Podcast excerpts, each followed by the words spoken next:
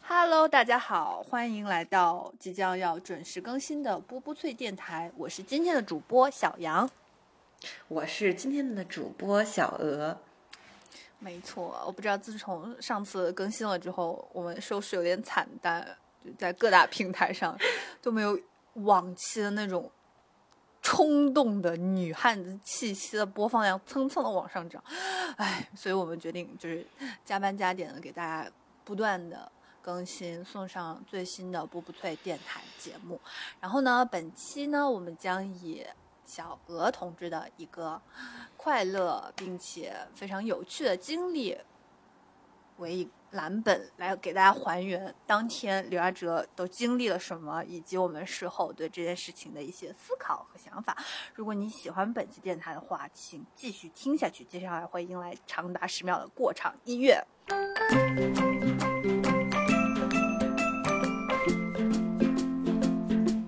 小鹅，你能不能就是先简单的跟大家描述一下这件事情究竟是一个什么事情？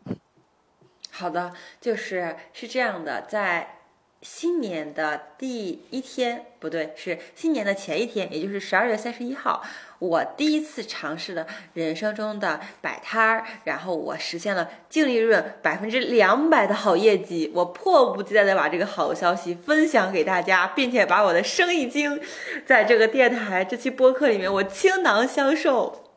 我有点震惊，百分之两百，就是每次当我听到百分之两百利润率这个数字的时候，我还是会虎躯一震，觉得说哇，怎么会有这么多？一块钱的百分之两百就是两百块，对不对？同志们，你们看看这钱挣的。请问，让你收获到百分之两百利润的是一件什么事儿呢？在新年的前一天，到底发生了什么呢？你可以给观众朋友们、听众老爷们展开讲讲吗？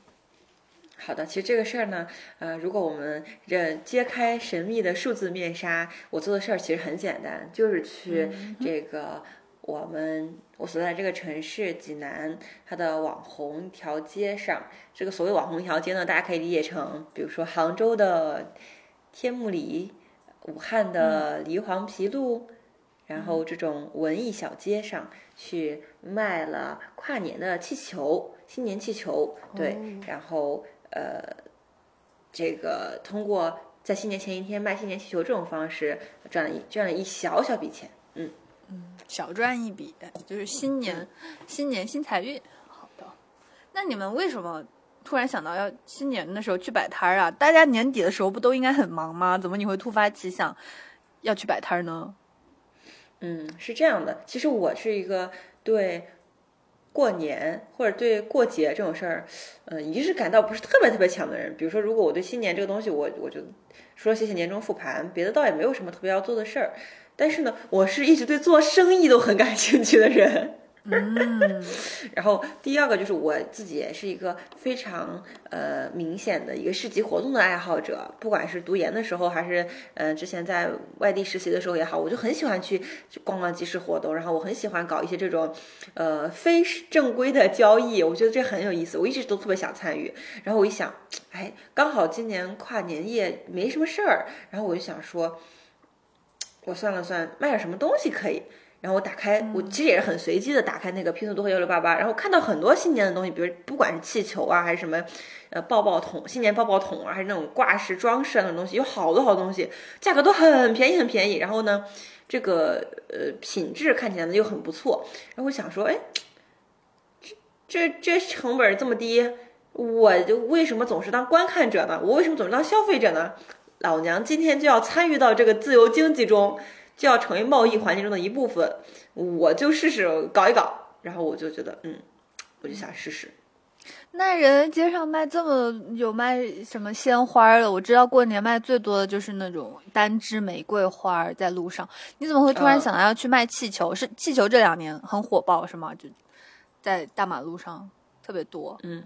嗯，其实我们一开始选了好多好多东西，选了好多好多东西，就是新年它能能选东西太多了。但是呢，我我我一开始我们选了什么？我们选了那种可以挂在门上的那种艺术的小卡纸，小那种小挂饰，然后选了呃气球算一个哈，然后还选了一些可以贴在镜子上的那种小贴纸，就是什么 Happy New Year 二零二四啊，还买了一些那种龙年嘛，龙年那种镜子上的那种静电贴纸。啊，本来还想买抱抱抱桶的，就是那种插着各种冬冬青、腊梅柿子的那种抱抱桶，就是我们选了好多好多种跟新年有关的选品，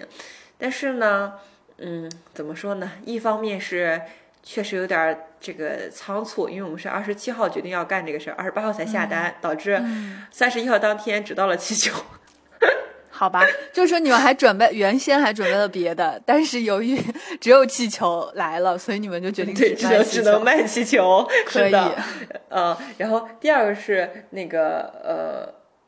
我想第二个原因是啊，第二个是有一些东西在一开始选品的时候就被否掉了，比如说呃那个抱抱桶，它就是那拿的那种瓷罐子，柿子造型的瓷罐子装着各种各样的装饰品，但实际上我们没有车，我们人力搬运过去，其实很浪费我们精力的。我们觉得很就是包括包括它瓷瓷器嘛，它可能会打碎，可能会缺角，可能运输中有损坏。就我觉得我们觉得这个事儿隐藏的那个成本是巨大的，所以我们想想，OK，其实它有很高的利润，我们也不想折腾这个事儿，因为有风险嘛。然后。第三个是我们选的过程中，为什么选的气球，包括为什么我们气球能卖那么好，是因为我们选的过程中对选品花了很多心思的。大家现在在街头上看到的那些呃常见的什么竹编发光小灯笼、发光头饰，还有什么嗯那种圆圆的透明的发光气球，我们都在拼多多、淘宝、幺六八八上刷到过，但是我们最后都没有选它们，其实是因为觉得太丑了，就是我们觉得我们要选择跟自己。是的，我们要选一个跟我们自己审美一样的东西，所以也否掉了，又筛掉了一大部分选品。反正就不管是从我们自己审美的选品，还是从成经营成本上的考虑，呃，还是从这个真实的呃不可控的意外上，导致我们最后 只能卖气球了。我觉得挺好的，就是去摆摊的，不是。我记得夏天的时候，有特别多人去摆摊，那个街边提拉米苏，在小红书上火爆了很长时间。很火。对，还有那什么卤味夜市啥的，就是卤了就可以出门，然后提拉米苏也是搅拌就可以成功的甜品。我感觉现在就是整这么个事儿，在年轻人里面还挺火的哈。嗯，还挺有，而且还挺有意思的。嗯，那你们整个就是确定了选品之后，然后。就决定去卖了，嗯，中间没有发生过什么曲折离奇的故事。确定选品之后，我们就要定价格。嗯哼，第一步是定价格，就是我们算了算我们要实现多少的利润，就我们那个时候就开始大概的估算我们要实现多少的利润，然后我们要怎么定价。然后这个天啊，你们接下来我们就进入这个好好对，现在我们就要进入这个卖气球行业的机密部分了啊！就如果大家。像小杨刚刚说的，未来也有一些想要摆摊的计划的话，就是可以给大家参考一下我们的定价规则跟逻辑。首先，第一个事儿是我的朋友告诉我的，他跟我说，你卖东西定价格的时候，你算你的，就是你会有一个怎么说呢，就是利润的估算表的时候，你一定要把自己人工的时间的成本考虑进去，而不是只考虑物料成本这个东。对对，你只考虑购买的成本，因为你决策的时间和精力是时间，然后你组装它的时间和精力是时间，你卖它卖它的这个过程的时间也是时间。你要把自己当成一个员工，就是你要你要你不光要当老板，你还要看到两个工具人在这里工作，你还要看到你对对对对，就像那个工作的时间成本。那个街上不是很流流传一句话吗？江湖上说，比尔盖茨弯腰捡一百块的时间都已经够他赚一千万了。就是这个时间也是一个 对啊，差不多的成本考虑。对，是的。然后呢？然后，然后第二个是呃呃，如果你要定价，你实在是没有方向，呃，你可以算一下你身边见过的。街边售卖的同类型产品，他们的定价是多少？比如说我刚刚提到那种很土的发光小灯笼，或者是发光小发饰，这个东西可能就是他们进价的成本是两块钱左右，那他们大概卖十块钱左右，那可能市面上你看看价可能是八块钱，那大家差不多就是三到五倍这样一个定价的区间，可能你砍砍价会稍微低一点，不砍价，你大马哈直接买了就稍微高一点，大概大概就是这个三到五倍的。边界值，那你就大概能判断出来。OK，那我的东西进价是多少？我卖同类型的产品，如果我，对吧？我我要我要跟他们一样，那他们这些东西应该是经历过市场检验，经历过客户有这个东西有一定的基础的价格的认知，而他们决定这东西，觉得这个东西卖这个价格能卖出去，他们能挣到钱，那你按照这个定价逻辑，你也可以。所以说，考虑到这两点，我们就对气球进行了细分的不同产品的定价。你们这还是很精密的市场调研啊！震惊！我以为就是卖气球，我决定卖好，然后我又买买了回来卖，没想到你们还就是做了很多田野调查，神奇！但是我知道，就是气球，如果你们要卖那种能飘到天上的气球，肯定会有一些特殊的工具，不可能你用嘴吹它就能真的飘到天上去。你们是用什？然后那个气我还知道，它好像还可能会涉及到什么违法问题，对不对？就那种什么吸食笑气，然后然后然后是不被允许的。你们买的是什么气？然后让气球飘上去呢？是是跟那个笑气是一种气吗？气球的气？嗯，我买的是氦气，因为因为买氦气这个东西，氦气是个相对来说比较稳定和安全的气体。这东西也是我第一次接触到，我才知道的。我之前完完全就不知道，我我以为随便什么气体都可以。反正我买的是氦气。然后呢，这氦气是充气的一个特别必要的这个这个这个将气球飘起来的元素嘛。那除了飘飘气球之外，我们还准备了不同的产品类型，就是呃，你还氦气气球是一种，然后空气气球是一种。空气气球呢又分为那种。嗯，新新就是我们氦气卖的气球呢，是那种飘在天空中的新型的，写着“新年快乐”的那个，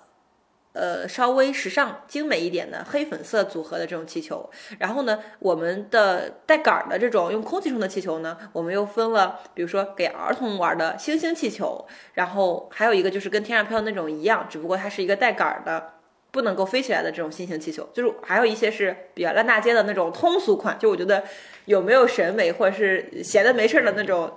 普通人可能会对可能会买个那种普通气球。就大概我们还准分了分了几种产品类型，以打击这个市面上呃不同的客户，因为他们对应对应的定价也不一样嘛。那有钱人可能买这个，有有审美的人可能买那个，或者有小孩的可能买这个。反正我们就做了一整个大产品系。对产品线的归类，然后就去对应的准备了，像你说的有氦气、有打气筒这些工具，然后辅助来实现我们整个产品产品价值观的构建。我刚刚开始讲一些废话，那是什么？那那这个氦气怎么充呢？我很好奇。就你，你为什么一直问我氦气？你是不是想让我说那个？你是不是想让我说充氦气的时候？我我真的很好奇。我小的时候路过那个。路边飘的气球，我都觉得如果只要拿的足足够数，人就会跟它飞走。所以这个氦气你们怎么控制呢？就是就它就是装在一个瓶里，然后它就来了。你知道煤气罐吗？我知道。你见过煤气罐吗？就是那么大呀？那没，就是它氦气你买的时候它也分不同的升嘛，就是它是一个，所以它是个密闭的那种真空的金属的罐子。哦，就像那个我们去高原吸的氧气那样式的，不，它就是个煤气罐的造型。嗯，嗯，它是煤气罐造型，大概就像五升或者十二升的那种农夫山泉的桶装水，一个胖胖的堆儿，对，一个矮胖墩儿，然后它里面就装的就是氦气，然后它运输过来之后，它很沉，它气不沉，但是它那个密闭它的那个罐子很沉，然后你把它。拿过来之后，拧开它那个阀门，就有点像煤气罐儿是的，其实反正煤气也是装气体嘛。啊，就是拧开那个阀门之后，它有个嘴儿，然后你把那个嘴儿，那个嘴儿它是有点像一个，嗯，嘴儿里面有个开关。如果你把这个嘴儿往上抬，这开关自动打开，然后那个气就会从里面涌出来。然后你对着那个气球的充气了嘴，然后两个嘴亲在一起，它就可以把它吹满。对，哦，是这样。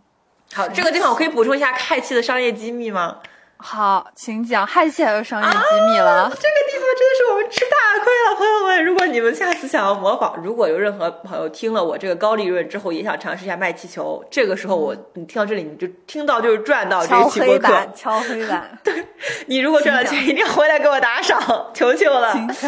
就是你充一个气球，你并不需要把它充满氦气，它才可以飘起来。氦气是很贵的，氦气是成本，它比一个气球贵多了。嗯，我忘了，我好像是氦气多少？一个假，我们假设一个气球一块钱，氦气大概多少钱？你充，呃，差一个气球差不多就是三块钱的成本，就那种我刚刚提到那种精美的黑粉、少黑黑色、粉色那种漂亮小那种那种磨砂亮面小气球，它是三块钱左右。然后氦气，你充十个这样的气球就要八十八块钱。就是于是一个球一三块球得加一个气得九块，得八点八块。对，哇，那一个球只要三块钱。是的，就想氦象。它其实很贵的，而且你买的越少，就比如说你买的容量越少，它越贵。我我，但是我不知道这个定价逻辑是啥。比如说你买单个能充的数量是越贵的，吧对你买的容量越小，价格就越高。如果你买，嗯比如说你买只能充六个球的，那可能就是七十多块钱。你看你买十个球八十八块钱，你买六个球就七十块钱。越批发越便宜。对对对，你的量越大，它就这个氦气就越便宜。然后呢，好，商业机密到了，就是你不一定要，我们一开始是把每个球都充满了氦气，让它们飘得高高的、饱饱满满的。结果我们发现。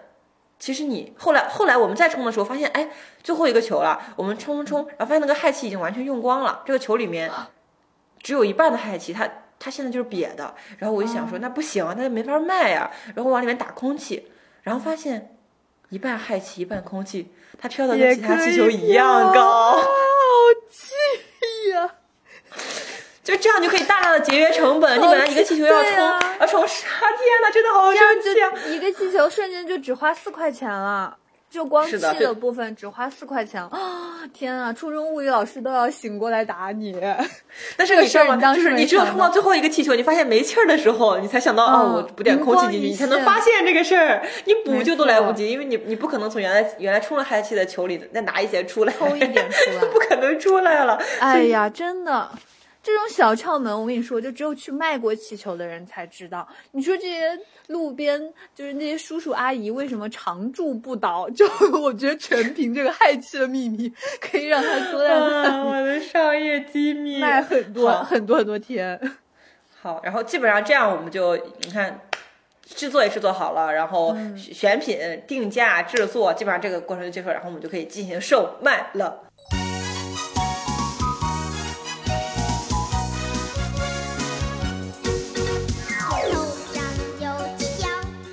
我对兜售环节有两个非常好奇的问题，你知道吗？你说第一个问题是，我觉得就一开始站在大街上的时候，多少都会有点羞耻，就不知道怎么开口跟人家叫卖说啊，我要卖气球啦，我要我我三十块钱一个，你快来买呀！就是不好意思这样叫卖。你们有嗯叫卖的过程吗？我我们去卖气球的时候，我们想着，经过了严格的选品筛查，我们应该是这个条街上最靓的仔。就我我觉得，我们觉得我们应该是，就确实应该是最好的东西。嗯但是呢，当我们不远万里的从这个酒店走到这个售卖点的时候，我们发现街对面就有跟我们卖一样的产品的对手。一模一样吗？呃，它没有飘飘气球，它只有带杆儿的那种哦空气气球，但是这个气球的内容、形状，然后就是这个这个东西是一样的，就是这个皮儿是一样的，只是我冲的是氦气，我有飘飘的产品类型，它是只有带杆儿的类型。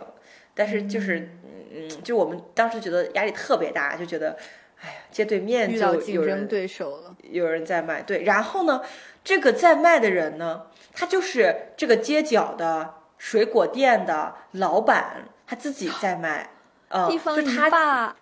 对，他就他就他就稳扎稳打站在那里，而我们呢特别尴尬，我们经历了这个漫长的从酒店，就我们在酒店里做酒店大堂里面做这个东西嘛，然后我们从酒店制作点、一直到走过来的时路上，我们经历了很多意外的事情，导致我们走到那里的时候。这个气球的状态已经不是很好了。比如说，我们一开始从酒店出来的时候，气球的绳子很长，很长很长，它就飘在空中。然后呢，我们走在路上呢，路边有很多行道树，它的侧枝伸展出来，人走过去当然是没有任何感知的。然后走两步，发现走不动了，我一抬头，气球被挂住，那个气球就挂在树上。我们大概准备了有二十不到二十吧，可能有十五六个飘飘气球，全部都挂在树枝上。那怎么办？好好绝望。就是即使在留下这个一米七的情况下，我觉得你也可能很难爬到行道树上去拯救所有的气球。最后怎么办了呢？而且气球会破吧？气球也没有很牢固啊，感觉。就那一瞬间觉得很恐慌，就是是刚出来酒店有二十米吧，就遇到这种问题。然后路过还有一些好心人大哥过来，看到我们被缠住了，我们很慌，过来给我们帮忙，他就过来大力扯我们的气球，然后气球就好心疼，我八块钱的气，你别给我扯破。就他在那扯的时候，我感觉我我本来我气球可能还有机会能从那个树上逃脱，嗯他扯完之后，感觉气球就紧紧的绕在那个树上，再扯一下就要断掉了。然后，然后他他也觉得大事不妙，他就继续恢复他路人身份，不再假装好心人走走掉了。然后就 就是这样突然出来捣乱，让我们更烦了。然后我们在那里嗯及时的站在站在树下，然后试图的就往后撤，然后去模拟那个气球飘到那个树上之前的状态，然后慢慢的从那个树枝上把这个气球解救出来。然后呢，我们就好，这是第一个难关。第二个难关是，我们从酒店到这个卖的点，空外外面天气是很冷的，我们酒店里面是很热的。那大家都知道，就是物理学上有个常识，就是热胀冷缩。就是我们在大堂里面做的好好的气球，唉，刚出来从树枝上解救出来之后，在路上走了大概有两三百米吧，就发现气球都瘪了，就这个气球还没有那么饱满，就就显得就像那个。就黄瓜缩水了一样，对，就它它，你知道这个气球它不饱满之后卖相就很差。我我懂，就像一个饺子被炫满了馅儿和一个瘪梨儿一样 那种感觉。差不多吧，就是感觉就是，就就就就不好看了，就一点都没有那种过年那种喜气洋洋的感觉了。我们觉得，然后当时想为什么就觉得不应该啊，后来就一想，应该就是热胀冷缩，就是外面天气太凉了，就北方外面还是很冷的，零下几度这样子。然后，然后这这二百米的时候，我们就壮着胆，我们就说好，那我们还是要走到那个售卖点去嘛，我们还是要去卖嘛。那不管怎么样，还是过去，因为有一些好，有一些不好的。啊，好，然后我们走到走过去，走过去之后就发现了刚刚给你听到一幕，就是街对面就是我们的竞品。哦，哎，那那就是他瘪了气球，你们怎么办了？最后又给他充气吗？就街边儿只充空气，当时我们太狼狈了，你知道吗？就是我，你想想，我和我的朋友，我们两个人，一我我就我我就走在路上，然后我害怕那个气球再飘飘到上面被那个树枝打住嘛，所以我就紧紧的把这个飘飘气球拽到我的脸旁边，然后跟我保持一个高度走。但同时我们手里一个人还抱着差不多有二三十只那种带杆儿的气球，带杆儿气球它的头很大，杆儿很小，所以你根本就无法把它们。拢在一起，你知道吗？因为他们你根本握不住它，因为它头很大嘛。然后你就只能艰难的把它们抱在怀里，然后手里拉着一个飘飘气球，然后挪动到那个售卖的地方。然后这个时候呢，非常感谢济南，这是一个骑在电动车上的城市，所以路边呢临停了很多很多电动车。于是呢，我就把这个带杆儿气球呢插在别人电动车后座。和车筐里就找了一个路边电动车，然后反正也没有人嘛，我就把所有的气球都临时插在那里，然后把那个飘飘气球呢，就是拿过来，然后就是把手腾出来嘛，然后这个时候我的朋友就跑回酒店去把那个打气筒拿过来，然后我们就继续往里面打气，让每个气球都恢复饱满的状态。了，我的天，卖气球、嗯谢谢电动车，真的谢谢电动嗯车。过程中电动车的主人来来过，然后我们就再转移到另外的电动车上。总之，电动车帮了我们很多忙，谢谢这些陌生的好心电动车。真的，我真没想到卖气球也也会有这么多，就是曲折离奇的经历。我以为卖气球是一个很很简单的过程，打气，然后出门开始卖。感觉走到现在，你们才要刚刚开始卖。是的，就是刚刚开始卖。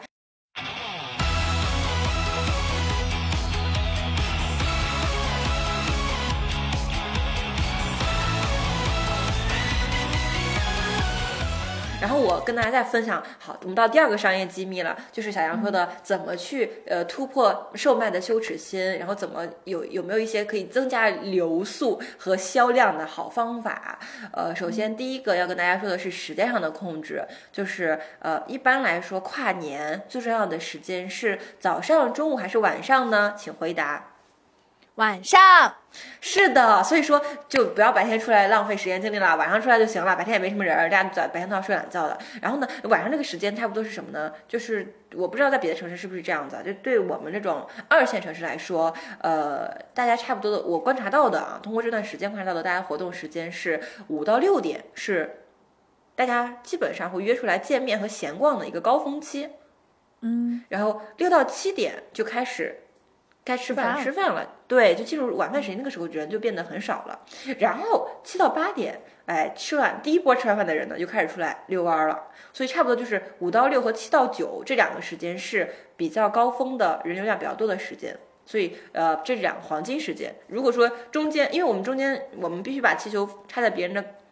电动车后座和车筐里，我们才能有售售卖嘛，所以我们也不能离开那个点儿。所以，如果大家有，比如说中间觉得太冷了、太累了，其实中间那个时间，就六到七点那个时间，是可以用来修修整和调整自己状态一段时间。你可以，你也可以去吃个饭，缓缓，就不用站那么长时间，节省自己的精力，也节省自己的这个时间嘛。我觉得这是一个，在整个这个售卖周期里面，你需要对什么时候有客户这件事情有一个大概的把握。那第二个就是，呃，像小杨说的，如果遇到 OK 人流量很少，或者是如果说呃周边都有很多卖气球的，那你怎么才能够吸引到客户来都来买你的气球？有有几个呃有几个点啊，第一个就是嗯你自己。做生意啊、真的是笑口常开，好运自然来，就是要高兴，你自己千万不能苦着一张脸。我观察到我们对面有很多人，有有就我们我们这个街区，就我们这个 block 里面有有一些人在走动着卖气球，但他们呢可能因为卖的不是很好，或者没有开单，或者是嗯就是。自己可能对自己的产品也没太有什么自信，比如他们卖的就是那种普通的大亮面的新型，就是呃气球，就就有点土的那种啊，就我感觉他们的状态就是，哎呀，怎么没有人买我的气球？我好焦虑啊！快你们看看我吧。就是你越这样，大家越会回避你，但是你越主动，你越积极。嗯，这个季节做的把握好，也不要太 push 啊。就是你就开开心心的拿出那种迎接新年的状态出来，大家就会觉得你是一个 被正能量的彩色光环包裹的人，大家也会愿意去靠近你。所以我觉得第一个秘诀就是要笑口常开，要很开心。没错，就咱中国人都说伸手不打笑脸人，你这个第一句话跟人家就搭上线了。首先，可能他也不太好拒绝你说啊，我不要，我不要，我走了，我走了，你这太贵了。人家可能慢慢跟你有一些小 small talk，然后慢慢你再把这个气球卖给人家，这样买方卖方，大家都很开心，嘿嘿。是的，然后我们每、我跟我的朋友，就我朋友其实我学妹嘛，然后我跟我朋友每卖出一个气球，我们就会很大声的跟别人说新年快乐，谢谢，新年快乐。就我一直，然后然后只要我们说的这个，旁边经过的人大家都会看，就是这这在干什么嘛，然后就会有感兴趣的人过来问，海底捞真的这么简单 的？秘诀被你们偷走了，就是嗯过生日的那个社死场面，祝你生日快乐。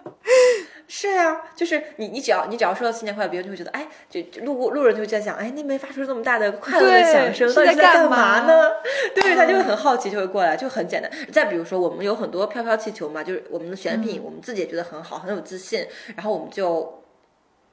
有人路过拍照，然后气球很高，然后我就会，他就远远的拍嘛，然后我就会，我就会很跟他说，我说没事儿，我拉下来你拍，然后我就会拉到他面前，就是用我帅气的一个回旋臂把那个气球拉到他面前，让他拍照，他就会很开心，很惊喜。可能他也不会买什么，但这个互动的过程，就是你看我们学社学就是学设计的都知道，其实人跟人之间它存在一种观看的角度，就是人看人。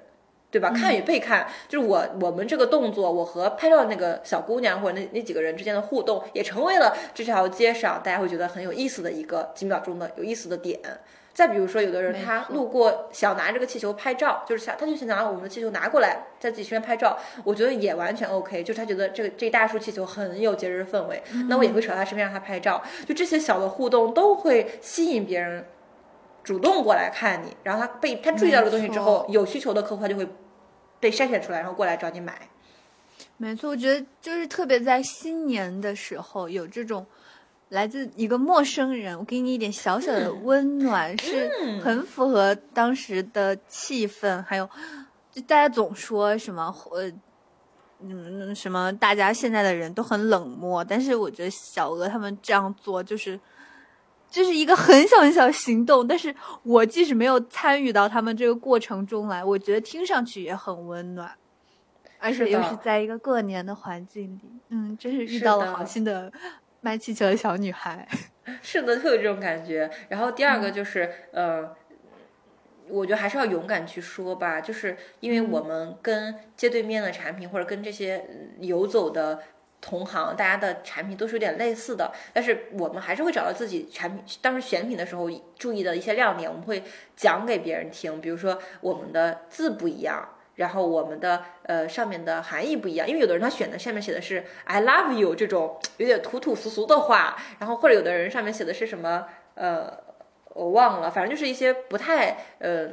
有意思的话，但我们选的是。我忘了是五条人的歌词还是什么，就是我曾经在几百年前说过爱你。虽然这我现在说出来这话也觉得挺土、挺土、挺俗的，但是相比那个 I love you，我觉得好很多吧。就是我们会跟别人说，我们的字，我们有三款不同的字，然后我们有黑色、粉色的气球，然后我们有稍微亮面一点、稍微磨砂一点的气球。就是我别人只要过来问我们，我们就会跟他细心的讲，你可以选一个你喜欢的。然后我们用的也是氦气，是安全的气体。就你跟别人讲这个东西的过程中，他也会被你的真诚给感染到。我觉得这个也是很重要的部分，就是你能够把你当时选品的时候你的考虑讲给别人，然后你用一些很真诚的态度去告诉别人你是怎么想的，他他他自然而然的他在这个短短的几秒的接触中，他就会觉得 OK 你还挺值得信任的，或者你跟你买从你这买个东西还挺开心的，反正出过年出来，但谁不是为了开开心心的，花这点钱其实也就无所谓了，那我们也卖也很好。嗯，而且就像你说的，你在一个文艺青年的小街，要是选一个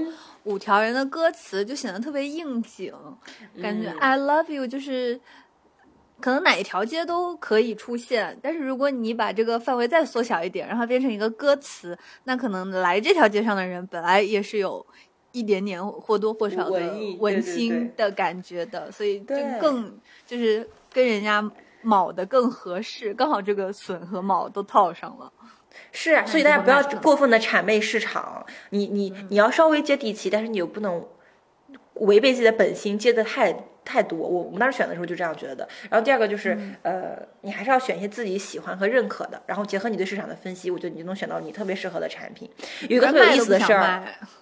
你说特别有意思的事儿，我们不是卖黑色和粉色气球吗？就是那个呃有点荧光粉那个组，就是黑色和粉色气球组合。然后就有一个男生跟女生，那个男女生穿了一个玫粉色的羽绒服，男生穿了一个黑色的羽绒服，然后他们就买走了这一对气球。然后那个那个瞬间，当然我挣到钱也很开心，但是卖给一个哇跟我们的气球主题完全相反的情侣，他懂他懂，我觉得哎呀。真不错，真不错。当然，真不错，我也不会免费送给他。但是，只只当时心里就觉得，嗯，好有意思啊！就是你跟陌生人发生这种互动，就对我自己来说也觉得，哎呀，真好玩儿。就是不光是说为了赚这么几百块钱啥的，就觉得这个过程中我也很享受。而且这个过程也是给你一点能量的补充，就不光是你站在这里说好，你你来拍我的气球，我没有问题。就是人家拍的时候，你应该也很开心。你肯定不是说我专门为了要卖你一个气球，我站在这里拍，我就是把它分享给你，我也很开心，这是一个双向的互动，挺好。虽然我没有激起你的购买欲，但是我激起了你的欣赏，或者我激起你的分享，那我觉得哎，我也挺开心的。所以。这个这个事儿不管怎么样，对我来说都是一个很正向的感受，差不多就是这样。没错，没错，有点在情绪上反哺到你，我能感觉。嗯。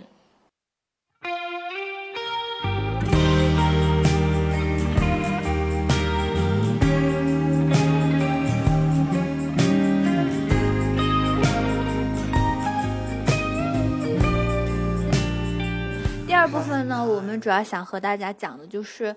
嗯。其实像我们之前说的，就有很多年轻人现在在利用晚上下班的时间，都来出来做一点小小的副业，来反哺一下自己的经济状况，或者说，像小鹅这样有一个很快乐的情绪反馈，也是一个很好的事情。像我们上大学的时候，很多人就已经开始，比如说自己做一点小的文创产品出来卖呀，或者是呃，我们都是学设计的嘛，就开始贩卖手工头像，或者是给那种情侣。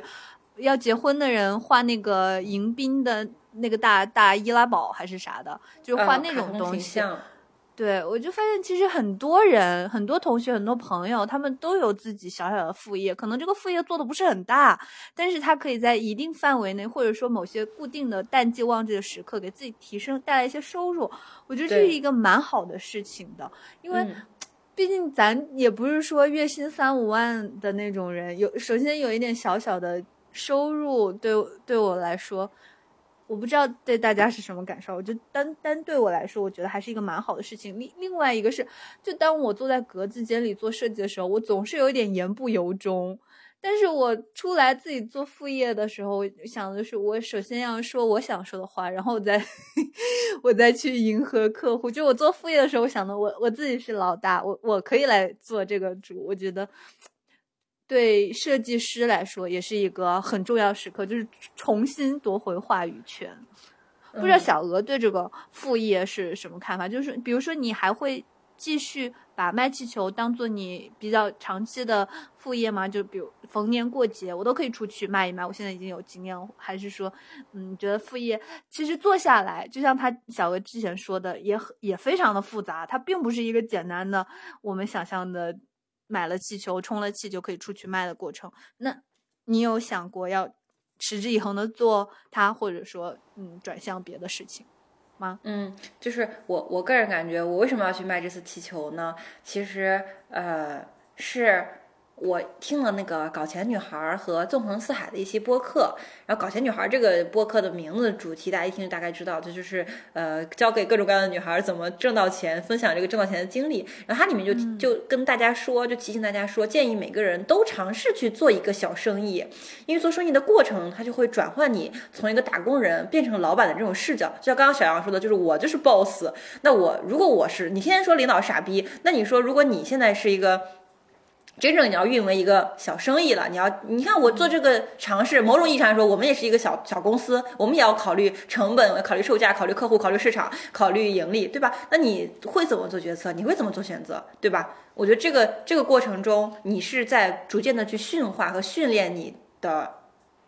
不同视角的生意意识和市场意识的。我觉得确实他给到我这个建议，我这样去做了之后，我是有这种感觉，就是自己当老板去运维生意的时候。完全是另外一种新的感受，嗯，然后呃，所以我才开始去搞个这个小气球这种小生意作为我的初次尝试，嗯，但是这可能不会是我啊未来呃就是一直会做的一一个事儿吧，因为我现在嗯讲完这电台的回头看，我觉得当时的所谓的这个利润百分之两百的这个好的结果，也有一些偶然的因素，嗯，下次我可能。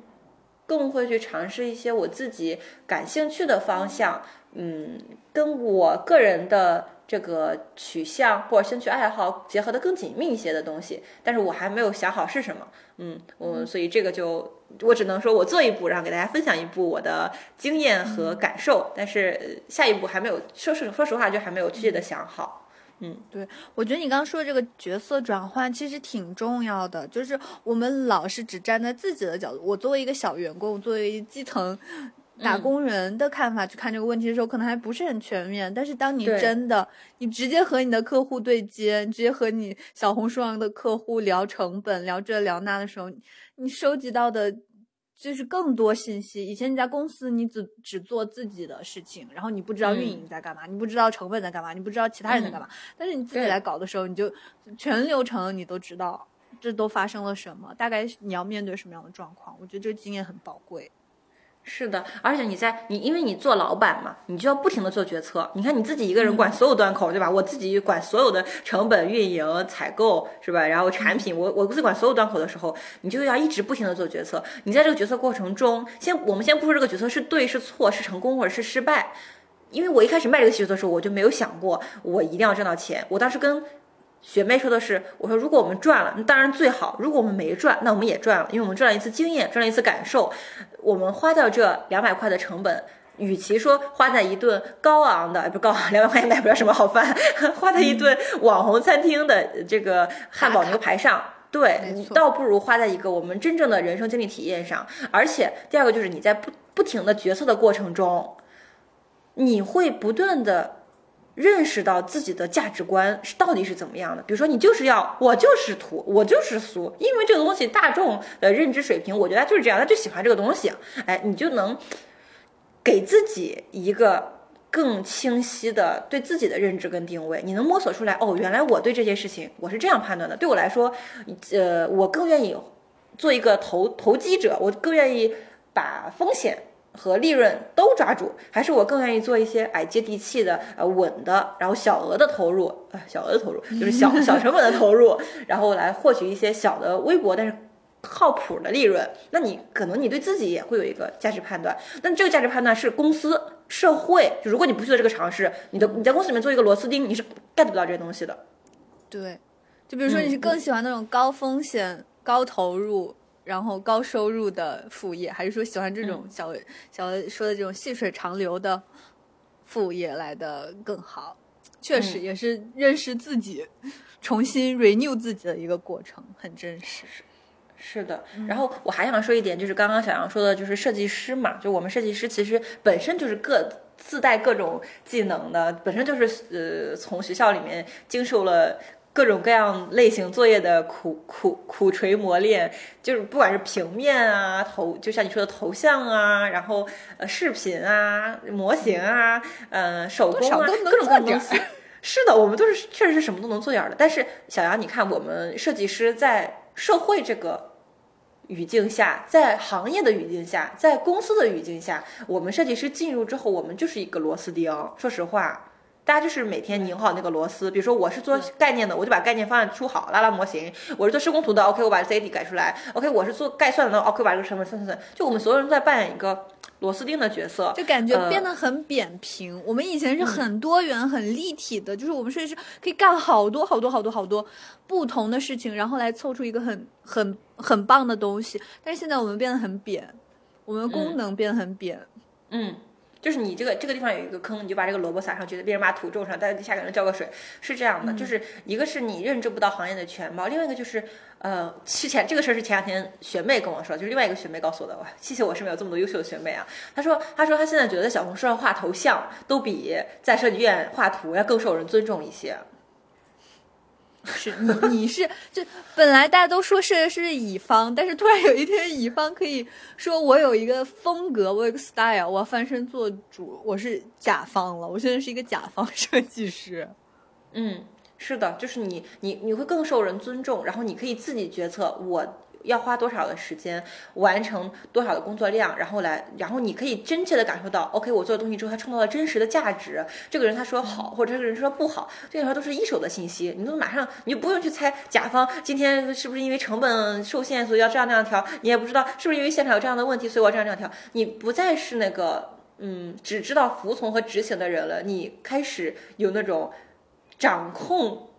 当然说有点大，掌控人生、掌控命运的感觉，所以我觉得做副业会给人这样的成就感，这个成就感还是很棒、很好、很值得去感受的。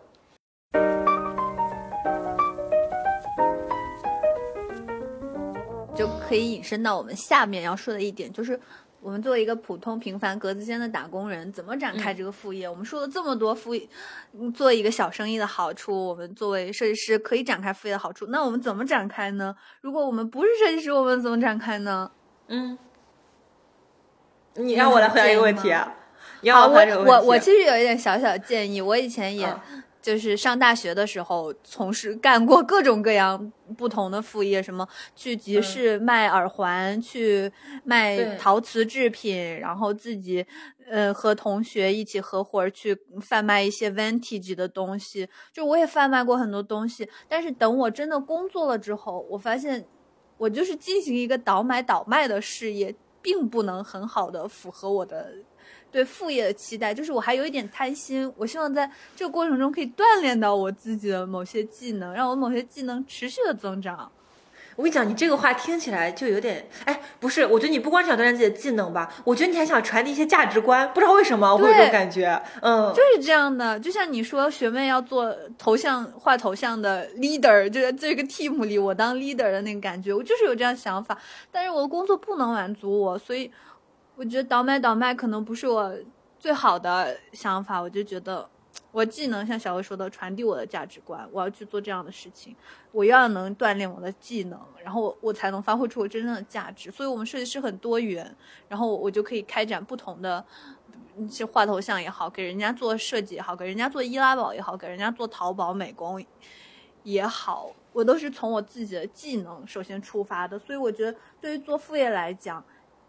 你既要就是既要能锻炼到自己的技能，又要能传达出自己真实想要表达的东西，这样你在价值上和你在真正就是做这件事情蹉跎你的程度上，能最大的就是让你和自己自洽。你选了这份副业，我甘之如饴，即使有点累，我也可以做。我这是最最好的状态，对我来说。嗯，所以我听完之后，我感觉你会把副业当成自己生活的一部分，就是我热爱我的生活，而我的这些